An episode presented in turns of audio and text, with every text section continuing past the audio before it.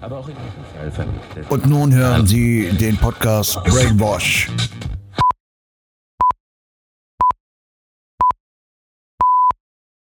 Hallo, hallo zusammen. Willkommen bei Brainwash.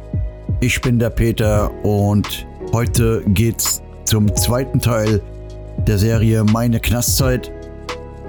Ähm, in der letzten Folge haben wir ja behandelt äh, meine Erstinhaftierung in der JVA Wittlich und mit Überführung in die JVA Schimmerstadt, die damals neu gebaut wurde. Und ja, ich habe euch ja erzählt, wie es äh, da drin aussah und dass das eigentlich eher so ein Erholungsheim war. Im zweiten Teil heute möchte ich mit euch nach 1994 gehen.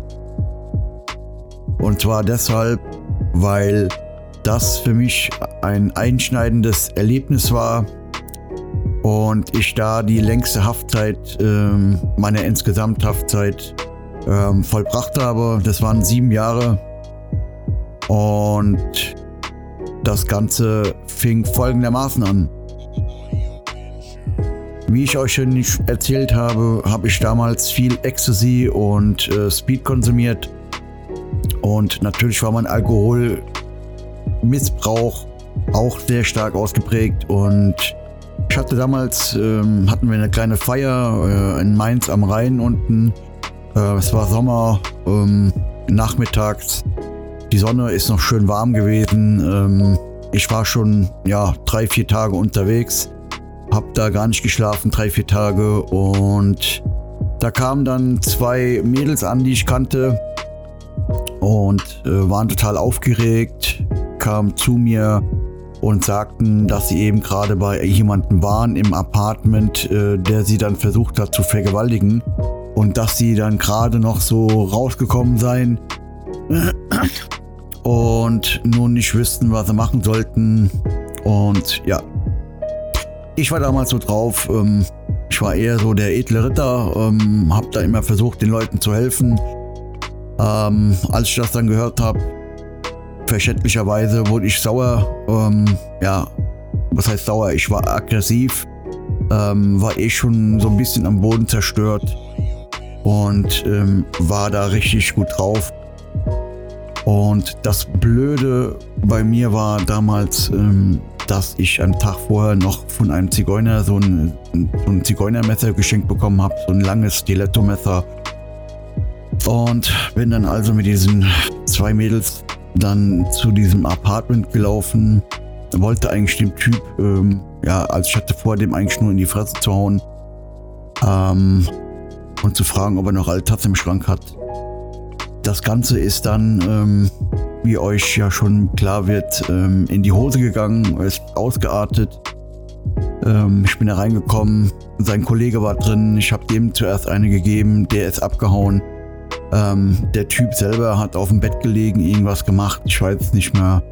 Ähm, ich auf den eingetreten erstmal und äh, weggeboxt und Urplötzlich hatte ich dieses scheiß verdammte, verfickte Hurenmesser in der Hand, äh, das ich am Tag vorher von meinem Zigeunerkollegen bekommen habe. Und habe dann angefangen, auf ihn einzustechen. Ähm, das war für mich äh, bis heute noch eins der einschneidendsten Dinge, die ich jemals getan habe. Und für mich ist das heute auch noch ähm, eine Geschichte, als ob das jemand anderes da erlebt hätte. Und ähm, das dass ich, also dass nicht ich das war, sondern jemand ganz anderes, der mir das erzählt hat. Ähm, nur leider musste ich halt auch für diese Geschichte äh, lange einsitzen, was im Prinzip für diese Tat, die ich damals begangen habe, es waren 12 oder 13 Messerstiche, ähm, im Prinzip eigentlich zu kurz waren wenn man gerecht sein will. Und ähm, ja, er hat den linken Lungenflügel, ist kollabiert bei ihm. Äh, ich habe verschiedene Sehnen bei ihm durchtrennt mit dem Messer. Ähm, ja, ich hatte äh, Jahre im Knast, danach noch Albträume davon, ähm, weil ich auch selbst von, von mir so erschrocken war. Ähm, das Einzige, was mir da ein bisschen geholfen hatte, war die Erklärung von dem Gutachter, der damals drei Tage äh, in die U-Haft kam und äh, mich untersucht hatte ähm, wegen einem Gutachten wegen SV. Das heißt Sicherheitsverwahrung, da kommst du unter zehn Jahre nicht mehr raus. Da wird alle zwei Jahre dann geprüft. Ähm, ja, der hatte mir dann äh, attestiert, dass ich einen Blutrausch hatte und ähm, das ist so eine Art wie halt bei jemand fällt, der Vorhang und ähm, ja, ich wusste wirklich nichts mehr danach ein bisschen. Also das war für mich irgendwie wie so ein ähm, Sekundenrausch immer. Ähm, so, so, Eindrücke habe ich heute noch im Kopf, äh, so wie Art Blitze, die aufblitzen bei mir in der Erinnerung. Ähm, aber das ganze Tatgeschehen kann ich echt nicht mehr rekonstruieren. Ähm, ja, es ist für mich, ich habe damals noch die Akte eingesehen vom, ähm, meinem Rechtsanwalt und habe dann die Bilder gesehen äh, von dieser Single-Küche da. Es war ja ein Apartment, der hatte nur so eine Single-Küche äh, und die äh, komplette Küche war voll mit Blut ähm, und meine Fußabdrücke waren da drauf und ging halt bis zum Flur rein und wieder raus. Man konnte, die haben ja natürlich alles aufgenommen, äh, die Kripo. Ja, ähm, dafür wurde ich dann ähm, inhaftiert und kam in die JVA äh, Rheinbach zuerst und dann kam ich drei Wochen später äh, zur JVA Frankenthal. Ähm, das eins der höchsten Sicherheitsstufen hatte damals äh, die JVA. Äh, da war unter anderem auch der äh, RAF-Terrorist Rolf Heißler noch ähm, inhaftiert, als ich damals reinkam. Ähm, der war im Haus E auf Station 1 unten. Und der wurde auch, also der war schon seit den Ende der 70er Jahren da drin und ähm, ja, war eher so ein Gespenst. Ähm, er sah auch so aus wie ein Gespenst. Ähm, ja, also ihr könnt euch vorstellen, dass da die Sicherheitsmaßnahmen ein bisschen anders waren wie in anderen Gefängnissen. Ähm, die hatten auch keine Gitter, die hatten äh, Betonpfeiler da drin. Und äh, in diesen Betonpfeiler müsst ihr euch vorstellen, falls mal einer von euch äh, versuchen sollte, da durchzukommen, ist in diesen Betonstäben sind nochmal Eisenstäbe, zwei Stück, die sich selbst um die eigene Achse drehen. Und solltet ihr da durchkommen bis zu den Stäben und wollt die ansägen, äh, geht dann direkt der Alarm los. Also da war so ein, keine Ahnung, Bewegungsmeldeart drin. Auf jeden Fall war es sehr, sehr schwer, wenn man abhauen wollte, da irgendwie auszubrechen. Ähm, ich kenne auch keinen Fall, der da irgendwie ausgebrochen ist, also wo es geklappt hat. Ich weiß von einem, der es mal versucht hat und äh, im Hof dann wieder erwischt wurde, im Gefängnishof. Der kam gar nicht bis ganz nach draußen. Ähm, ja, und so habe ich dann halt ähm, meine ersten Jahre in der JVA Frankenthal verbracht und hatte damals aber auch schon ähm, etliche Anträge gestellt äh, für ähm, Aus Ausbildung. Ähm, ich wollte damals äh, Schweizer machen oder Maurer.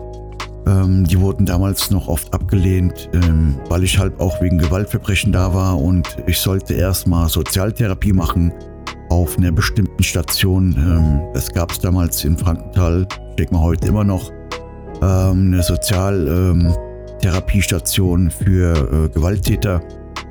Und ähm, da habe ich mich immer dagegen geweigert. Ich habe die ersten paar Jahre echt nur gegen den Knast gearbeitet, gegen die Beamten und ähm, war halt, äh, ja, es war halt Revolution angesagt bei mir im Kopf. Ähm, ich war echt gesagt durch den Wind, durch diese Tat und ähm, das war für mich äh, ja so auch der Beginn, wo ich mal ein bisschen später nachgedacht habe, so ähm, was ich da mit meinem Leben mache. Äh, ich habe euch ja im Teil vorher schon erzählt, äh, die meisten Knackis, die im Knast sind, äh, die haben während der Haftzeit äh, schwören die sich äh, Inhalt insbrünstig ähm, dass die, wenn die rauskommen, nichts mehr machen und ähm, das ist auch dann ernst gemeint in dem Moment, aber sobald es dann wieder rausgeht zur Entlassung, äh, sind 80% davon rückfällig. Ähm, bei mir war es dann in der Zeit, ähm, war es noch nicht so weit, dass ich schon nicht mehr rückfällig wurde nach der äh, Haftzeit, aber ich bin der Meinung, dass es damals schon die Saat dafür gelegt wurde, dass ich dann anders gedacht habe und umgedacht habe und dass die Schritte damals nicht mal so allzu weit waren, um so zu sein, wie, wie ich heute bin. Ähm, das heißt, keine Kriminalität mehr, keine Drogen, ähm, kein ähm, Stress mehr mit der Polizei oder so. Es war trotzdem noch bis heute noch ein langer Weg. Also bis vor zehn Jahren. Ich hatte ja vor zehn Jahren ähm, noch Bewährung hier in Bergisch, Gladbach und äh, Führungsaufsicht. Äh, die habe ich dann auch hier durchgezogen. Ähm, Franktal war in dem Sinn auch äh, sehr intensiv, ähm, weil es natürlich damals auch gab ähm, vom Gremium da etliche Leute drin. Ähm, deswegen war ich damals immer so aufs Gremium fixiert, weil das echt coole Leute waren. Man ist halt ein, ein großer Rocker, äh, Rocker-Club gewesen damals. Ich glaube, das Gremium ist mittlerweile bei den Hells Angels. Ich kann mich da auch täuschen. Ähm, auf jeden Fall ähm, hatte ich damals den Gary, äh, den Schriftführer und den Wolle damals kennengelernt ähm, in der U-Haft und ähm, ja, das war so mein Ding, wo ich gedacht habe, boah krass, alle das sind coole, äh, coole Rockers. Das waren wirklich noch Rockers, wie man sich so früher vorgestellt hat. Ähm, und da hatte ich dann auch etliches, ja, gelernt, ne, gezeigt bekommen oder so, ne? äh, wie man das so schön ausdrücken will. Und ähm, ja, aber ich habe halt gemerkt, dass die auch äh, jetzt nicht so geredet haben, immer so, so ey, ne, so muss das und das machen und so, ne? sondern die haben ähm, schon, schon ein bisschen, weil die waren halt Erwachsener, ne? also die waren äh, ein paar Jahre älter wie ich. Und äh, die haben mir auch gesagt, Alter, was machst du denn da und warum hast du das gemacht? Und ne, äh, das fand ich schon ein bisschen kurios, weil ich denke, ja gut, ihr seid ja auch jetzt nicht umsonst hier, ne? Ähm, das, wie gesagt, äh, das war urhaft noch und ähm, ja, ähm, so sind dann halt die Sachen dann vonstatten gegangen in der JVA. Dann wurde ich irgendwann auch mal äh, Haus, Hausarbeiter für einen halben Monat, ähm, bis ich halt Moslem anstatt ähm, Rinderwurst, Schweinewurst aus Versehen gegeben habe. Also nee, nicht gegeben, sondern mit derselben Gabel ähm, hatte ich damals äh, erst Schweinewurst jemand gegeben und dann habe ich mit derselben Gabel halt diese Rindswurst angefasst und wollte dem Moslem da geben. Ich habe da halt nicht drüber nachgedacht und dann gab es Terror und Stress und Schlägerei und äh, die haben mich damals direkt abgesägt wieder. Ich musste wieder in so eine normale Zelle rein. Als äh, Hausarbeiter hast du ja immer eigentlich tagsüber, also morgens und so, deine Zelle offen, ähm, weil du da musst, musst ja putzen und so in der Station äh, muss sauber machen, muss Essen austeilen. Ähm, Wäschetausch musste dann mitmachen. Ja, das hat ich dann halt einen halben Monat gemacht und dann war ich dann wieder da drin. Und da habe ich dann damals auch angefangen äh, zu tätowieren, also das Tätowieren zu lernen und zwar von dem Enrico Liceri. Ähm, meines Wissens ist er schon tot. Ähm, ja, was ich heute noch sehr, sehr traurig finde. Ihr müsst euch vorstellen, Enrico Liceri war ein Typ, ähm, sah aus wie Frank Zappa, auch mit seinem Bart, langen Haare, klein, etwas kleiner wie ich, äh, war Italiener, ähm, kam aus Ludwigshafen und äh, war in der Zeit eigentlich schon fast so wie mein Mentor. Also ähm, ich habe dem Rico immer an der Lippe gelegen, äh, guckt, was er gesagt hat, weil der hat echt äh, Weisheiten von sich gegeben und ähm, äh, hat auch sehr, sehr gut sich selbst reflektieren können damals. Ähm, da habe ich das auch von. Ähm, und der hat mir auch äh, eben, wie gesagt, das Tätowieren beigebracht. Ähm, ihr müsst euch vorstellen, der Rico hat äh, immer verschiedene Kugelschreiber gehabt in Blautönen, verschiedene Blautönen, dunkelblau, hellblau. Und das war ein Künstler, ähm, der hatte, das müsst ihr euch mal vorstellen, ähm, DIN A2, äh, denke ich mir mal, war das, oder DIN A3 äh, groß einen 100 ähm, D-Mark-Schein äh, gezeichnet. Und zwar so gezeichnet mit diesem Kugelschreiber. Er hat dafür drei bis vier Wochen gebraucht, aber ähm, zum Schluss ähm, hat mir da ein, äh, ein Schein da gelegen, der echt, also wirklich, als ob der gedruckt worden wäre.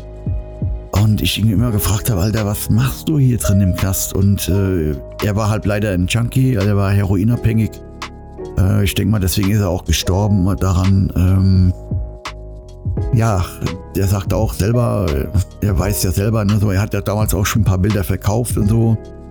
Ihr müsst euch vorstellen, der hat auch surrealistische Bilder gemalt, äh, auch nur mit Kugelschreiber und ähm, das war ein äh, Kunstwerk. Also das kann man sich gar nicht vorstellen, äh, dass da jemand so im Knast landet, äh, der so ein Talent hat. Aber ich habe im Knast schon so viele Talente gesehen, ähm, die einfach verschwendet waren, ähm, wo mich auch traurig gemacht haben. Und dieser Enrico Liceri war einer von denen, die mich bis heute noch ähm, beeinflussen ähm, und wo ich ihm immer noch sehr, sehr dankbar bin, dass er, der hat mich zuerst tätowiert, ähm, hat mir verschiedene Cover-Ups gemacht auf meinem Arm und das kostenlos.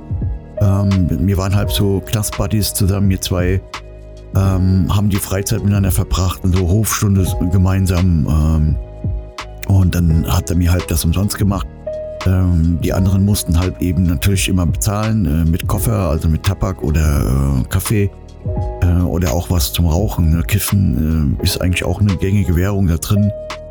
Und ähm, das hat mich schon ein bisschen immer so stolz gemacht, weil alle wollten so von dem tätowiert werden, weil der hat das. Äh, ich habe heute noch meinen Drachen da drauf, der ist ähm, also für dafür, dass es mit dem Knast äh, mit der Knastmaschine gemacht wurde und mit einem Draht, Leute. Also es war ein Draht, abgerissener Draht hat der äh, mir einen Drachen da auf den äh, Innenarm, Oberarm äh, gemacht. Ähm, ja, der ist schon beeindruckend. Also dafür, dass der nicht viele Mittel hatte und dass das Ruß war und keine richtige äh, Tinte. Ähm, da fragt man sich, was, was hätte der machen können mit einer richtigen Maschine und mit, äh, mit den Sachen, die ich heute habe. Was hätte der da auf die Beine gestellt? Also ich denke mal, das, das wäre ein ganz großer geworden. Ähm, wie gesagt, leider ist er schon tot und ähm, ich hatte damals noch äh, etliche Male versucht, mit ihm Kontakt aufzunehmen, aber ich habe dann immer wieder gehört, dass er gestorben sei und habe dann, dann irgendwann mal aufgegeben. Ja, und dieser äh, Enrico, äh, wie gesagt, hat mir dann äh, etliches auch gezeigt und die Augen geöffnet und äh, auch so, dass ich mich äh, selbst reflektiert habe damals im Knast und über meine Tat generell. Ähm, der hat soweit sogar geschafft, dass meine Albträume dadurch weniger wurden und ähm, ja, das war schon fast ein Therapeut, muss ich schon sagen. Also das äh, war schon krass. Also im Knast habe ich schon echt viele Leute kennengelernt und ähm, bei vielen habe ich auch schon helfen können, die sich dann selbst umbringen wollten und so.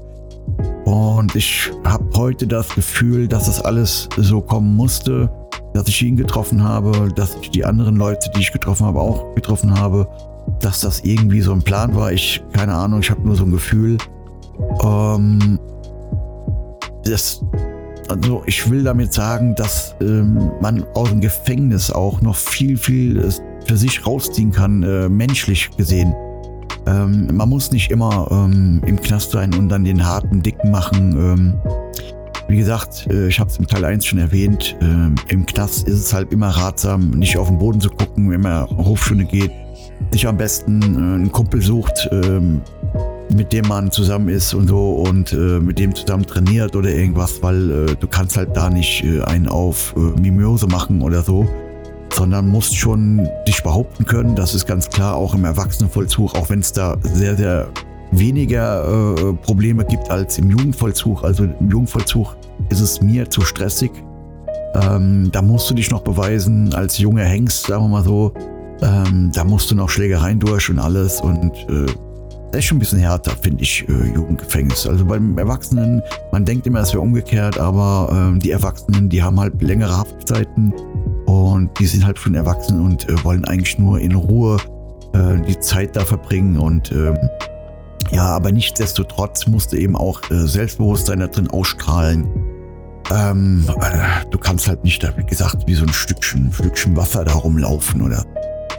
Ähm, wie gesagt, ich bin dadurch äh, zum Tätowieren gekommen und ähm, habe dann auch sehr oft äh, an mir selber darum gezimmert. Ähm, bis das dann einigermaßen funktioniert hat. Und dann habe ich ähm, auch andere Mitgefangene tätowiert, angefangen zu tätowieren, die erstmal umsonst tätowiert, weil ich erstmal geübt habe. Die wussten das auch und ähm, ja, dann wurde ich halt damals immer besser so, ging eigentlich alles cool. Ähm, hab dann auch viele, viele Russen tätowiert im Knast, ähm, die äh, sogar ihre speziellen ähm, Motive hatten.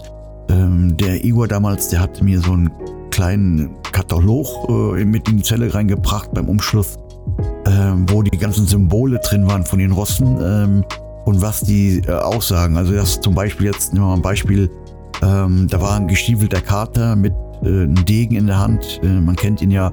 Ähm, das ist so das Symbol bei denen für Dieb. Ähm, und äh, so ging das eben weiter. Wenn jemand auf dem Rücken diese ähm, von, ähm, vom Kreml diese äh, nicht Kirchen, aber diese Teile da hat hinten, dann ist das auch äh, von dieser Mafia-ähnlichen Struktur einer von den äh, höheren Leuten und so ging das halt immer weiter. Da gab es für Diebe, für, keine Ahnung, Mörder, gab es äh, Symbole. Und so habe ich das dann immer wieder ein bisschen gelernt. Ich habe mittlerweile auch wieder viel verlernt. Ähm, das war halt damals, ist schon lange her. Ähm, aber das war schon impulsiv damals. Und da hatte ich auch jemanden gehabt, ähm, der hatte aus Weißbrot, ähm, das müsst ihr euch mal vorstellen, der hat immer Weißbrot gekaut im Mund. Ähm, ganz normales Weißbrot, das wir da bekommen haben. Und äh, hat das immer gekaut zu so einer Masse. Und dann hat er das irgendwann mal äh, rausgenommen und hat das geknetet so und hat das geformt zu einem Schachspiel. Also das heißt, er hat verschiedene immer einzelne ähm, hier das Pferd und den Bauer gemacht, ähm, auch den äh, König und die Königin da und den Läufer und hat das trocknen lassen ähm, paar Tage und dann war das echt schon also richtig hart. Das war richtig krass hart. Ich denke mal durch diesen Speichel und so ähm, und hat dann komplettes äh, Schachbrettspiel gemacht. Also das war schon impulsiv, also imposant für mich. Äh, ja, wie gesagt, Ja, und ähm, habt ihr jetzt nicht mitbekommen, aber es hat an der Tür geklingelt und ähm, ich musste jetzt unterbrechen. Deswegen jetzt hier mal so ein kleiner Cut. Ähm, ich würde sagen, für heute langt es auch erstmal. Ich muss jetzt gleich arbeiten gehen. Äh, das Bruttosozialprodukt von Deutschland mal wieder ein bisschen anheben, das Niveau. Und in diesem Sinne wünsche ich euch eine schöne Zeit. Und wir sehen oder wir hören uns ähm, bei Meine Knastzeit Teil 3 demnächst. Viel Spaß noch und wenn ihr was Gutes tun wollt, lasst doch mal irgendeinen Kommentar hier drunter, ähm, wie es denn für euch ist. Ob ihr davon ähm, weitere Stories hören wollt. Weil ansonsten werde ich diesen Podcast dann beenden und werde ein anderes Projekt starten, das ich noch im Kopf habe. Ähm, es ist ja auch für euch. Also in diesem Sinne, macht's gut. Tschüss, bye bye.